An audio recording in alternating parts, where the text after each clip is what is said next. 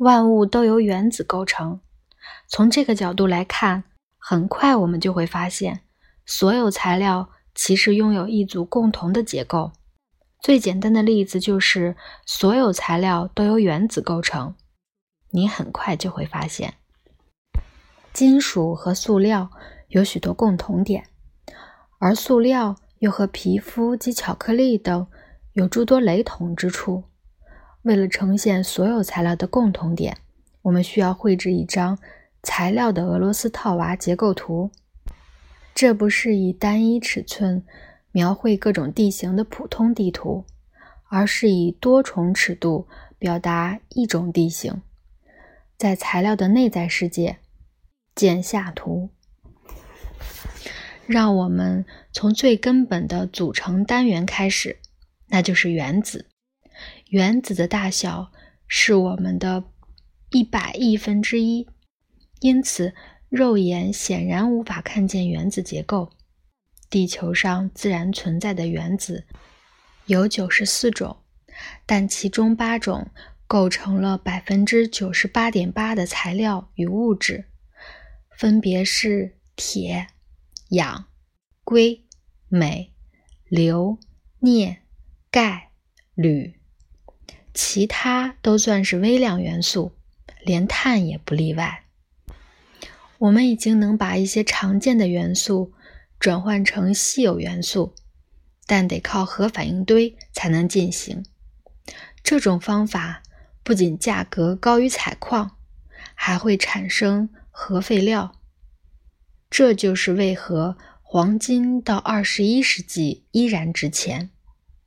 从以前到现在。人类开采的黄金加起来，也只能放满一栋豪华别墅。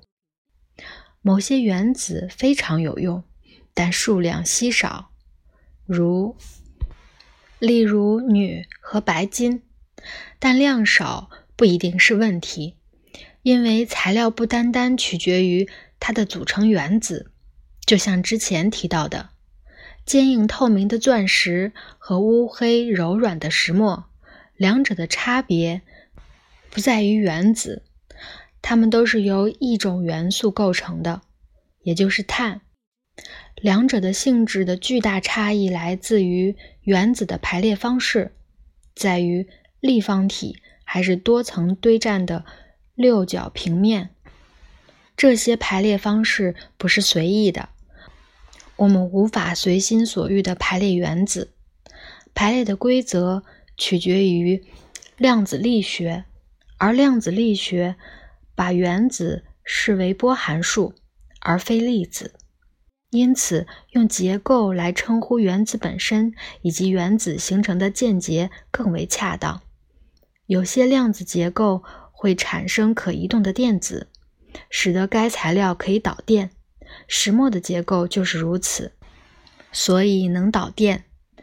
钻石里的原子。跟石墨相同，但结构方式不同，使得电子在晶格内无法自由移动，因此钻石不会导电。钻石呈现透明，也是同样的道理。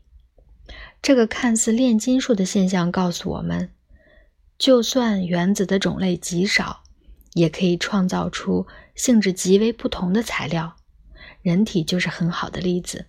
大多数的器官和组织都是由碳、氢、氧、氮所组成，而这四个成分的排列组合只要稍微变化，再加上钙和钾之类的矿物质点缀，就能形成头发、骨骼和皮肤等极为不同的生物材料。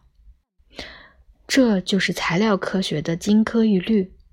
但是知道。材料的基础化学组成，并无法了解材料的特性。这个法则不仅对于技术的发展非常重要，更具有深远的哲学意义。毕竟，现代社会就是靠它才得以存在的。因此，组合原子才能创造材料。由一百个原子堆叠而成的骨架，就叫纳米结构。一纳米是十亿分之一米，属于这个尺度的物体叫大分子，也就是由数十到数百个原子构成的较大的结构。例如，我们体内的蛋白质和脂肪，塑料的主要成分也属于这一类。像是创造赛璐珞的消化纤维素和必须从木浆中去除才能造纸的木质素，纳米尺寸的多孔结构就是非常细致的发泡材料，例如气凝胶。